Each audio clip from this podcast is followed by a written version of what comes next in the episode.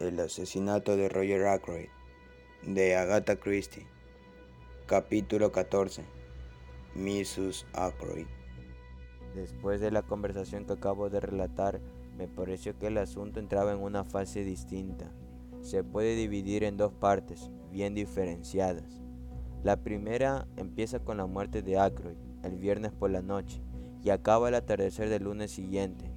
Es el relato fiel de lo ocurrido expuesto a Poirot.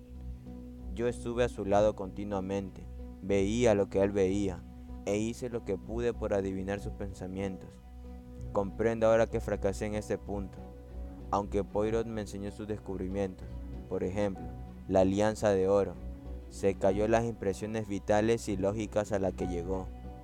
Como descubrí más adelante, este secretismo era una de sus principales características se permitía lanzar sugerencias sin ir más allá.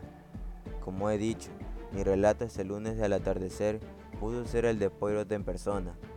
Él era Sherlock Holmes y yo Watson. Pero después del lunes nuestros caminos se separaron. Poirot tenía trabajo. Me enteré de lo que hacía porque en King's Abbot se sabe todo. Pero no me lo comunicaba de antemano. Yo también tenía mis preocupaciones.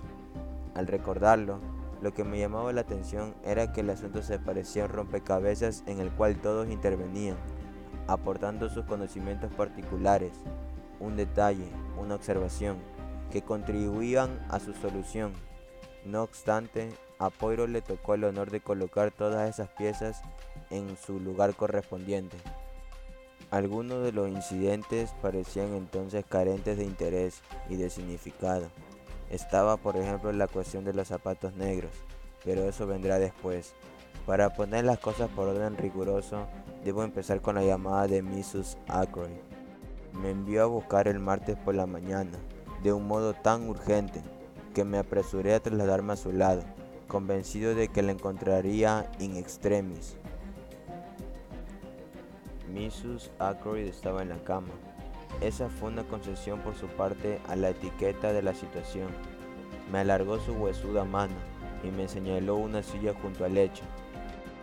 Bien, Mrs. Ackroyd, ¿qué le pasa? Le hablé con jovialidad, una característica de los médicos de cabecera. Estoy deshecha, afirmó con voz débil. Completamente deshecha. Es la impresión de la muerte del pobre Roger. Dicen que son cosas que no se sienten en el acto. ¿Sabe usted? La reacción viene después. Es una lástima que su profesión le impida a un médico decir algunas veces lo que piensa en realidad. Hubiera dado cualquier cosa por poder contestarle pampalinas. En vez de eso le propuse tomar un tónico, que Mrs. Ackroyd aceptó enseguida. El primer movimiento del juego estaba hecho. No se me ocurrió en ningún momento que me había enviado a buscar a causa del efecto que le causó la muerte de Roger. Pero Mrs. Ackroyd es incapaz de seguir una línea recta, sea cual sea el asunto a tratar. Siempre recurre a medios tortuosos. Me pregunté con curiosidad por qué me habría mandado a llamar. Luego está esa escena de ayer. ¿Qué escena? Doctor, ¿cómo puede usted decir eso? ¿Acaso lo ha olvidado? Hablo de ese hombre horrible, de ese francés o belga, de su modo de maltratarnos a todos. Me trastornó completamente después de la muerte de Roger. Lo siento mucho, Mrs. Ackroyd. No sé qué es lo que se proponía gritándonos como lo hizo. Sé cuál es mi deber y nunca soñaría con ocultar nada. He ayudado a la policía con todos los medios a mi alcance. Mrs. Ackroyd se detuvo mientras yo contestaba. Sí, sí, desde luego. Empezaba a vislumbrar de qué se trataba. Nadie puede acusarme de haber faltado a mi deber. Estoy segura de que el inspector Raglan está satisfecho. ¿Por qué tiene que meterse en todo ese forastero intrigante? Es el hombre más ridículo que he visto en mi vida. Se parece a un cómico francés de esos que salen en las revistas. No comprendo por qué Flora ha insistido en que se encargue del caso. No me lo dijo de antemano. Todo lo hizo por su propia iniciativa. Flora es demasiado independiente. Soy una mujer de mundo y yo soy su madre. Debió dejar que la aconsejara ante todo. Escuché todo eso en silencio. ¿Qué pensará ese individuo? Me gustaría saberlo. ¿Creerá acaso que escondo algo? Ayer me acusó. Me encogí de hombros. No tiene importancia, Miss Sacred, puesto que no esconde usted nada. Lo que ha dicho no se refiere a usted. La dama cambió de conversación, como era de costumbre. Los criados son tan fastidiosos. Hablan, charlan entre ellos. Luego se sabe y probablemente no hay nada de cierto en todo ello. Han hablado los criados. ¿De qué? Mrs. Ackroyd me lanzó una mirada muy astuta que me hizo perder la calma. Estaba convencida de que usted lo sabría, doctor. Usted estuvo todo el tiempo con Mr. Poirot, ¿verdad? Sí, es cierto. Entonces lo sabe. Fue esa muchacha, Úrsula Borne, ¿verdad? Desde luego. Sale de la casa y trata de hacer todo el mal posible. Es una mujer despechada. Todas son iguales. Y usted que estaba allí, doctor, sabrá exactamente lo que dijo. Me preocupa la idea de que se formen impresiones erróneas. Después de todo, hay pequeños detalles que no se explican a la policía, ¿verdad? A veces son cosas familiares que no tienen nada que ver con el crimen. Pero si la muchacha se sentía despechada, puede haber inventado toda clase de mentiras. Comprendí que Mrs. Ackroyd estaba verdaderamente angustiada.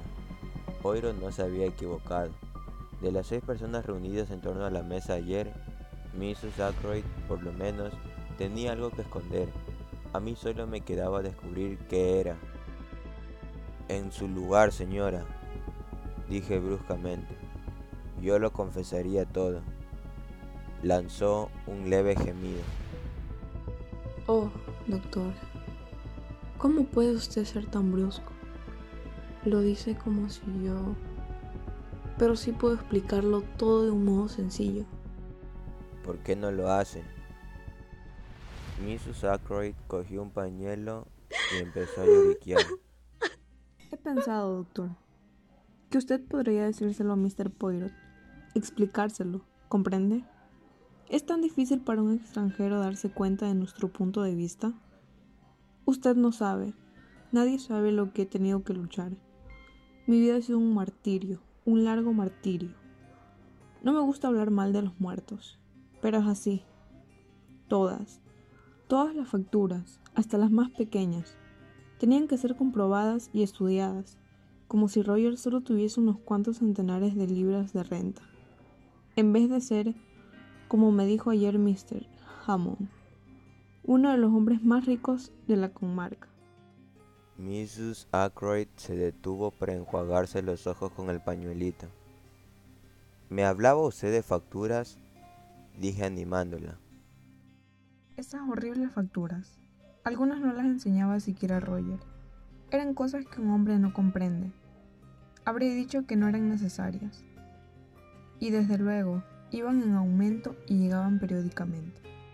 Me miró súplicamente, como si quisiera que me condoliera con ella por esa sorprendente peculiaridad. Es lo que suele ocurrir. Su tono cambió y se hizo más incisivo. Le aseguro, doctor, que tenía los nervios deshechos. No podía dormir, tenía palpitaciones extrañas. Finalmente recibí una carta de un caballero escocés. Perdón, eran dos, ambas de escoceses. La una de Mr. Bruce MacPherson y la otra era de Colin MacDonald. Qué coincidencia, ¿no? No lo creo, repliqué secamente. En general se las dan de escoceses, pero sospecho antecedentes semíticos en sus antepasados. De 10 a 10 mil libras, solo contra un pagaré. Murmuró Mrs. Ackroyd, rememorándolo. Escribí a uno de ellos, pero hubo dificultades. Se detuvo. Comprendí que llegábamos a un terreno delicado. No he conocido nunca a nadie que le costase tanto hablar sin ambajes. Todo es cuestión de expectativas. Prosiguió Mrs. Ackroyd. Estaba convencida de que Roger pensaría en mí al hacer su testamento, pero no lo sabía con certeza. Pensé que si pudiese ver una copia de su testamento, no con el vulgar deseo de espiar, sino solo para hacer mis propios cálculos. Me miró de reojo. La posición era muy delicada. Afortunadamente, las palabras empleado contacto sirven para disfrazar la fealdad de los hechos desnudos. Solo soy capaz de decirle esto a usted, querido doctor Shepard. Continuó precipitadamente. Confío en que no se formará un juicio erróneo de mí y explicará a Mr. Poirot la cosa tal como es, el viernes por la tarde. Se detuvo de nuevo y tragó saliva con dificultad. Sí, el viernes por la tarde. Repetí para animarla. Todo el mundo había salido, o así lo creí. Entré en el despacho de Roger y cuando vi los papeles amontonados en la mesa, pensé de pronto, a ver si Roger guarda su testamento en uno de los cajones de la mesa. Soy muy impulsiva, siempre lo he sido, desde niña. Había dejado las llaves, un descuido imperdonable de su parte, en la cerradura del cajón superior. Comprendo. De forma que usted registró la mesa, dio con el testamento. Mrs. Ackroyd lanzó un leve grito y comprendí que no había actuado con la suficiente diplomacia. Qué horrible suena. No, no fue así. Claro que no, me apresuré a contestar. Perdone mi torpe manera de decir las cosas. Los hombres son muy peculiares. En el lugar de mi querido Roger, no me habría importado dar a conocer las cláusulas de mi testamento. Pero los hombres son tan reservados que uno se ve obligada a recurrir a pequeños subterfugios en defensa propia. ¿Y el resultado de ese pequeño subterfugio? Eso iba a decirle. Cuando iba a abrir el cajón inferior, entró Úrsula. Era una situación delicada. Cerré el cajón y me erguí, llamándole la atención sobre el polvo que había en la mesa. Pero no me gustó su mirada, respetuosa en apariencia y con un extraño brillo, casi de desdén. Sí, usted comprende lo que quiero decir. Nunca me ha gustado esa chica. Es una buena camarera. La llama a una señora y no rehúsa llevar cofia y delantal, lo que pocas hacen hoy en día. Sabe contestar, la señora no está en casa, sin escrúpulos, si debe abrir la puerta en vez de Parker. Y no hace ruidos extraños como las demás criadas cuando sirven la mesa. ¿Qué estaba diciendo? Decía usted que, a pesar de sus valiosas cualidades, no le gustaba esa chica, Úrsula Bourne. No, es rara. Hay algo que la diferencia de las demás. Creo que está demasiado bien educada. Ahora resulta difícil distinguir a las señoras de las criadas. ¿Qué ocurrió luego? Nada. Roger entró. Creía que había ido a dar un paseo y dijo, ¿qué ocurre aquí? Y yo le contesté, nada. He venido a buscar el punch. Recogí la revista y salí. Bourne se quedó atrás. Le vi preguntar a Roger si podía hablarle un momento. Yo me fui a mi cuarto para echarme un rato en la cama. Estaba completamente transformada. Hubo una pausa. Se lo explicará todo a Mr. Poirot, ¿verdad? Usted mismo ve que se trata de una nimiedad, pero se mostró tan severo hablando de cosas que disimulábamos, que recordé enseguida ese incidente. Borne puede haber inventado una historia extraordinaria con ello pero usted lo aclarará todo, ¿verdad? ¿Eso es todo? Dije. ¿Me lo ha dicho usted todo? Sí. Dijo Mrs. Ackroyd, vacilando ligeramente. Oh, sí. Repitió con mayor firmeza. Me había fijado en su indecisión momentánea y comprendí que callaba algo. Una inspiración repentina me impulsó a hacerle la siguiente pregunta.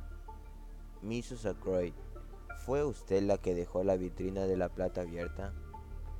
Leí la respuesta en el rubor culpable, que el colorete y los polvos no lograron disimular. ¿Cómo lo sabe? Fue usted, pues. Sí, verá usted. Había uno o dos objetos de plata antigua muy interesantes. Había leído algo sobre el asunto y vi una ilustración que representaba una pieza pequeñísima y que se vendió por una cantidad fabulosa de Christie's. Me pareció igual a una de las que había en la vitrina. Pensé en llevármela a Londres para que la trazaran.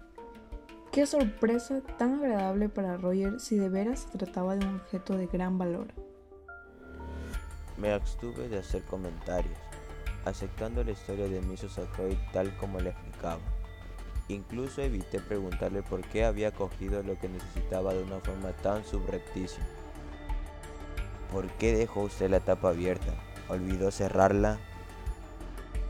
Me sobresalté. Confesó ella.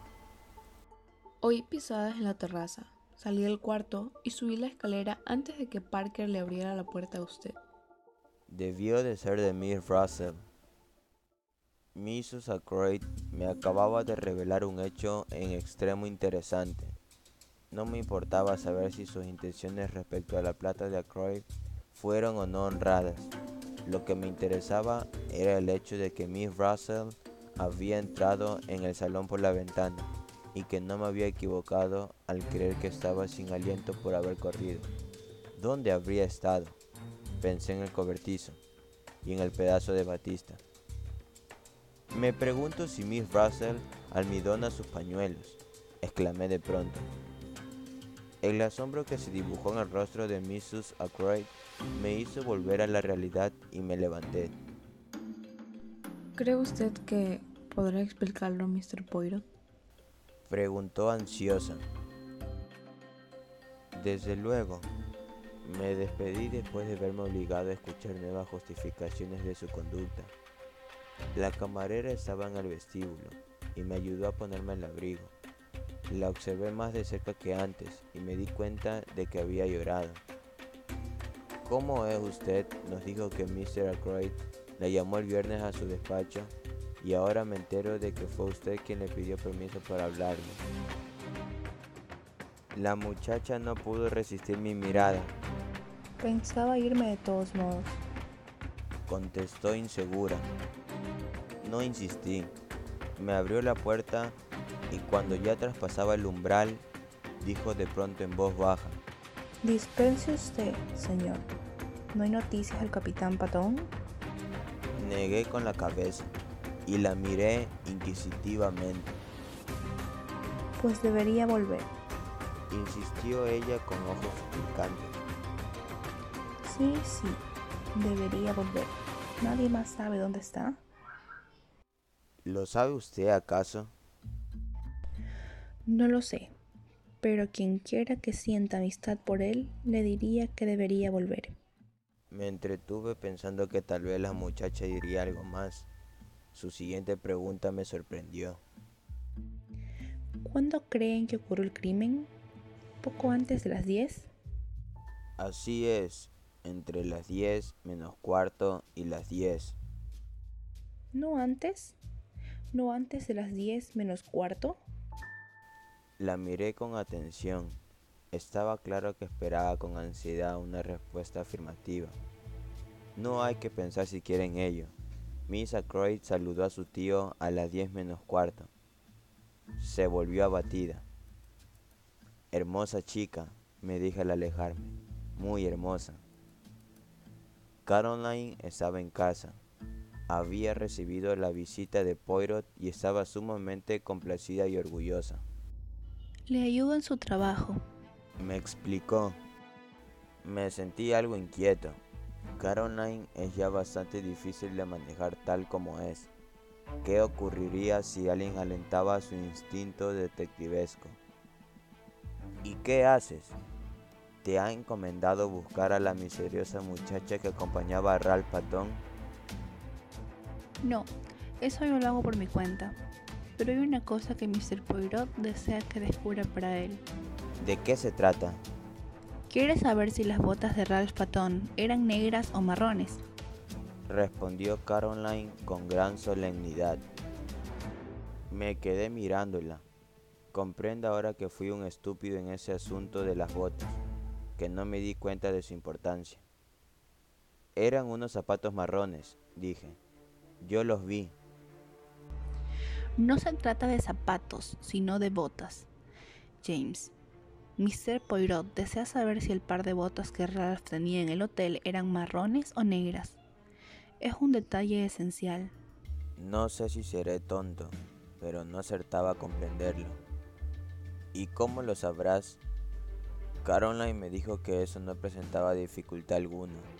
La mejor amiga de Annie, nuestra doncella, era la de Miss Gannett, que se llama Clara. Esa tal Clara salía a pasear con los botones del Three Bars. Nada tan sencillo, pues. Con ayuda de Miss Gannett, que prestaría lealmente su cooperación dejando la tarde libre a Clara, el asunto se llevaría a cabo con la máxima rapidez. Cuando nos sentamos para almorzar, Caroline observó con indiferencia estudiada. En cuanto a las botas de Ralph Patton, Sí, ¿qué ocurre con ellas? Mr. Poirot creía que eran de color marrón, pero se equivocaba. Son negras. Caroline asintió varias veces. Al parecer pensaba que había superado a Poirot. No le contesté. Me preocupaba la idea de que el color de un par de botas de Ralph Patton tuviera algo que ver con el caso.